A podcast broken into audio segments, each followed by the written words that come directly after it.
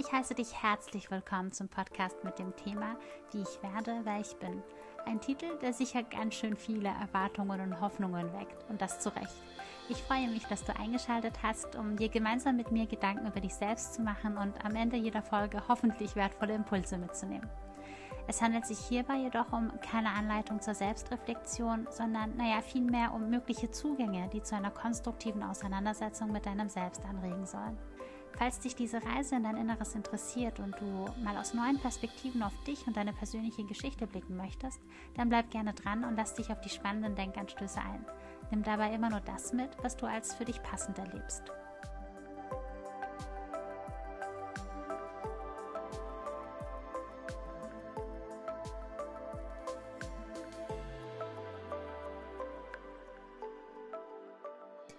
Ich lese überall, dass man sich selbst doch lieben muss. Denn sonst würde es keiner so wirklich tun. Das fällt mir sehr schwer zu glauben und noch schwerer umzusetzen. Ich weiß nicht, wie es ist, geliebt zu werden. Bin ich denn überhaupt liebenswert? Mein Leben lang war ich nicht genug. Es gab immer etwas an mir auszusetzen, zu kritisieren, zu optimieren. Das gab mir das Gefühl, dass ich fehlerhaft bin. Nur wenn ich mich von diesen Mängeln befreien kann, nur dann, nur dann verdiene ich es, geliebt zu werden. Nur konnte ich den steigenden Anforderungen niemals wirklich gerecht werden. Es war der Wunsch nach Liebe und Anerkennung, der mich antrieb, ein Ziel zu erreichen, das nie zu erreichen bestimmt war. Mein stetiges Versagen bestätigte mir schmerzhaft, was ich bereits wusste. Diese innere Stimme, die trage ich noch heute mit mir. Sie ist mein ständiger, tadelnder Begleiter, der mich immerzu an meine Unzulänglichkeiten erinnert. Eine Stimme von früher, die nun Teil meiner inneren Welt ist. Wie soll ich mich lieben können, wenn ich selbst so mit mir spreche, wie jene, deren Liebe ich mir so sehnlichst wünsche. Das war ein kurzer Auszug aus einem Instagram-Beitrag, der meiner Meinung nach das ganz gut irgendwie dieses Narrativ nochmal in Worte gefasst hat. Ich bin nicht gut genug. Dieses Gefühl, das stellt oftmals so eine Art innere Überzeugung dar, die unsere Wahrnehmung und unser komplettes Erleben einnehmen kann. Sie formt unsere Sicht auf die Welt, auf die Situation, auf unsere Mitmenschen, aber vor allem auf uns selbst. Und dieses Erleben wird in solchen Momenten eben zu so einer persönlichen, absoluten Wahrheit, die immer wieder Bestätigung erfährt und damit immer unzerrüttbarer wird. Denn ganz ehrlich, wenn ich mich mit so einer Annahme in Situationen begebe, dann ist es super wahrscheinlich, dass sich diese Annahme auch bewahrheiten wird. Denn jeder noch so kleine Fehler kann völlig ausreichend sein, um diese Annahme zu bestätigen.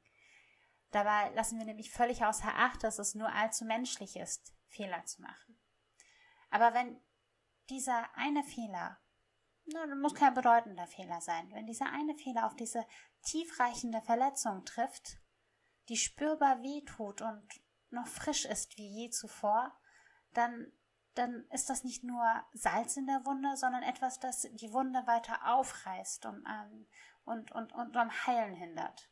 Und je nachdem, was wir in dieser Zeit direkt oder indirekt gelernt oder erfahren haben, ähm, wird das als ein oftmals unbewusster verinnerlichter Teil zu unserem Weggefährten. Wir besitzen sozusagen einen Teil in uns, der damals etwas erlebt hat, was uns zu dieser Überzeugung heute führt.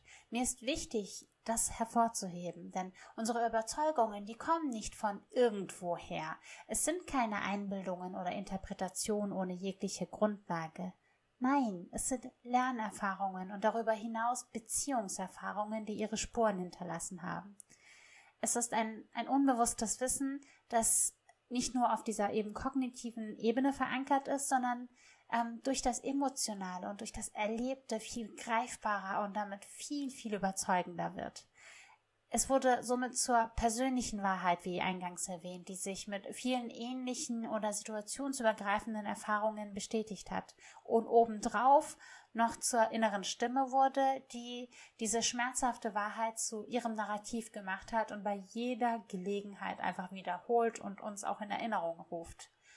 Denn was man gelernt hat, ähm, ist von Mensch zu Mensch unterschiedlich. Das kann so etwas sein wie, ich bin nicht gut genug, wenn ich mich nicht nützlich mache. Ich bin nicht gut genug, wenn ich nicht entsprechend Leistung an den Tag lege. Ich bin nicht gut genug, wenn ich Fehler jeglicher Art mache und damit andere von mir enttäusche. Ich bin nicht gut genug, wenn ich meine Liebsten beschäme. Ich bin nicht gut genug, wenn ich den Anforderungen und Erwartungen nicht entspreche. Ich bin nicht gut genug, wenn ich an meine Grenzen komme oder gar Grenzen habe. Diese Aufzählung, die kann, die kann, die kann jeder einfach weiterführen und mit den eigenen persönlichen Erfahrungen ergänzen, je nachdem, was da einfach passt nach diesem Ich bin nicht gut genug. Und das bedeutet nicht, ähm, dass es die Absicht unserer Eltern oder unserer Bezugspersonen gewesen ist, ähm, uns diese Überzeugungen mit auf den Weg zu geben. Das, das kann auch mit den besten Intentionen passiert sein. Gerade im Kontext von Parentifizierung ist das gar keine Seltenheit. Darauf ähm, werde ich dann aber in einer gesonderten Folge zu sprechen kommen. Es ist nicht immer eine Intention, so etwas zu erreichen. Ne? Kein Mensch geht da willentlich da irgendwie so dran und sagt, ich werde jetzt die und diese Äußerung treffen und ähm, kalkuliere hier schon mal im Voraus, dass das dazu beitragen wird, dass ähm, ne, mein Kind oder ne, diese Person je irgendwann an sich zweifeln wird. Das ist nicht etwas, was mit Kalkül passiert, aber etwas, was durchaus durch solche Aussagen auch passieren kann. Problem in der Gegenwart ist nun, dass sich eben dieser Teil in uns leider nicht weiterentwickeln konnte und sich folglich nicht bewusst machen kann, dass man mittlerweile eben nicht mehr dieses kleine Kind ist, sondern erwachsen geworden ist. Dass man einfach in einem ganz anderen Punkt im Leben steht als damals. Dass man viel mehr Verantwortung auch übernehmen kann, dass man viel selbstbestimmter sein kann, dass man Entscheidungen treffen kann. Dieser innere Teil ist noch sehr klein unbeholfen und verletzt. Und es ist wichtig, sich das immer wieder zu vergegenwärtigen. Es mag angehen, dass wir jetzt hier erwachsen sind, ganz groß sind, mit beiden Beinen im Leben stehen, mehr oder weniger. Aber dieser innere Teil, der ist noch ganz, ganz, ganz klein, unbeholfen und verletzt. Er hatte nicht die Möglichkeit zu wachsen. Er hat sich nie gut genug gefühlt, um diese Sicherheit zu haben, wachsen zu können. Und eben mit unserer, ne, mit unserem äußeren Erscheinungsbild Hand in Hand gehen zu können, auf, dem, auf, der, auf derselben Ebene sein zu können. Und es ist nicht hilfreich, diesen verletzten inneren Anteil wegzustoßen, zu ignorieren oder ihn mit Kälte zu bestrafen. Jetzt raff dich mal zusammen, das kann doch nicht angehen, dass du immer wieder dieselben Fehler wiederholst. Nein, denn dann behandeln wir uns selbst im Endeffekt nicht besser, als wir damals selbst behandelt worden sind. Behandle dich so, wie du behandelt werden möchtest. Schau nicht mehr weg und begegne dir mit Empathie und Wohlwollen, so wie du es schon immer verdient hast, wenn man denn hier von verdienen sprechen kann. Oft wird hier das Beispiel angeführt, dass man sich doch so behandeln soll, wie man eine gute Freundin oder einen guten Freund behandeln würde. Denn äh, mit niemandem sonst reden wir auf diese abwertende und verletzende Art wie mit uns selbst. Und daran können wir ansetzen und bereits mit einigen wenigen wohlwollenden Worten uns uns selbst gegenüber ähm, dazu beitragen, dass sich diese tiefreichende Wunde allmählich erholen kann, um, naja, eines Tages zu einer Narbe zu werden und schließlich zu verblassen. Was damals geschehen ist, das kann ich heute nicht verändern. Das ist Teil meiner Biografie, es ist Teil meiner Vergangenheit und es ist ein schmerzhafter Teil meiner Vergangenheit. Natürlich wollen wir alle irgendwie in die Zukunft blicken und einfach weitermachen und uns lieben und ne, den ganzen Schmerz hinter uns lassen. Aber so funktioniert das nicht. Es ist wichtig hinzusehen. Es ist wichtig, diesen Schmerz erstmal wahrzunehmen, sich mit Mitgefühl zu begegnen, um dann das Vergangenheit sein lassen zu können. Aber ich kann etwas verändern. Ich kann mein Narrativ und meine Selbstwahrnehmung verändern. Ich kann mich vor mir selbst und vor anderen in Schutz nehmen. Ich kann Fehler machen, mir erlauben, Fehler zu machen, um an ihnen wachsen zu können, statt an ihnen zu verzweifeln. Ich kann mir selbst genügen lernen und in die Beziehung zu mir selbst investieren. Dabei meinen Blick mitfühlend auf jene Verletzungen lenken und nicht wegschauen, wie all die Jahre zuvor. Hinschauen, um eben die Tiefe der Verletzung wahrzunehmen und die entsprechend notwendige Behandlung durchführen zu können. Ich kann mich mit Menschen umgeben, die mich auf meine Stärken aufmerksam machen und mich auf meinem Weg ermutigen, mich lieben, so wie ich bin. Ich kann das Gespräch mit all jenen suchen, die zu dieser Überzeugung beigetragen haben. Ich kann versuchen zu erklären, dass sie mir dieses Gefühl vermittelt haben und wie sehr ich an diesem Gefühl leide und mir ihre Sicht auf die Dinge anhören, sofern ich das möchte. Ich kann entscheiden zu vergeben und loszulassen. Ich kann mir selbst einen Brief schreiben, den ich an jeden Tag dann herauskramen und lesen kann, wenn ich wieder an mir zweifeln sollte. Ich kann so vieles. Denn auch wenn ich den Wind nicht ändern kann, so kann ich aber die Segel meines Schiffes anders setzen. Ich habe Möglichkeiten und es ist mir so wichtig, das in den Raum zu stellen und hervorzuheben.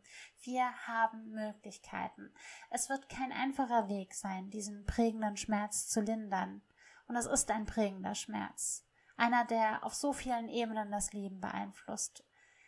Aber es ist wichtig, diesen Weg zu gehen. Und dieser Weg, der kann heute mit diesen Zeilen beginnen, sofern du dich bereit fühlst. Du bist genug. Das warst du schon immer. Du musst dir nicht verdienen, geliebt zu werden. Es tut mir leid, dass man dich je daran zweifeln lassen hat. Du bist keine Last. Du bist kein Hindernis. Du bist auch keine Enttäuschung. Du bist du und damit eine unbeschreibliche Bereicherung für deine Mitmenschen, ein einzigartiges Element, das das Mosaik des Lebens um eine wertvolle Komponente erweitert. Du bist du und du bist wundervoll, so wie du bist. Viel Spaß beim Reflektieren und daran wachsen. Bis zum nächsten Mal.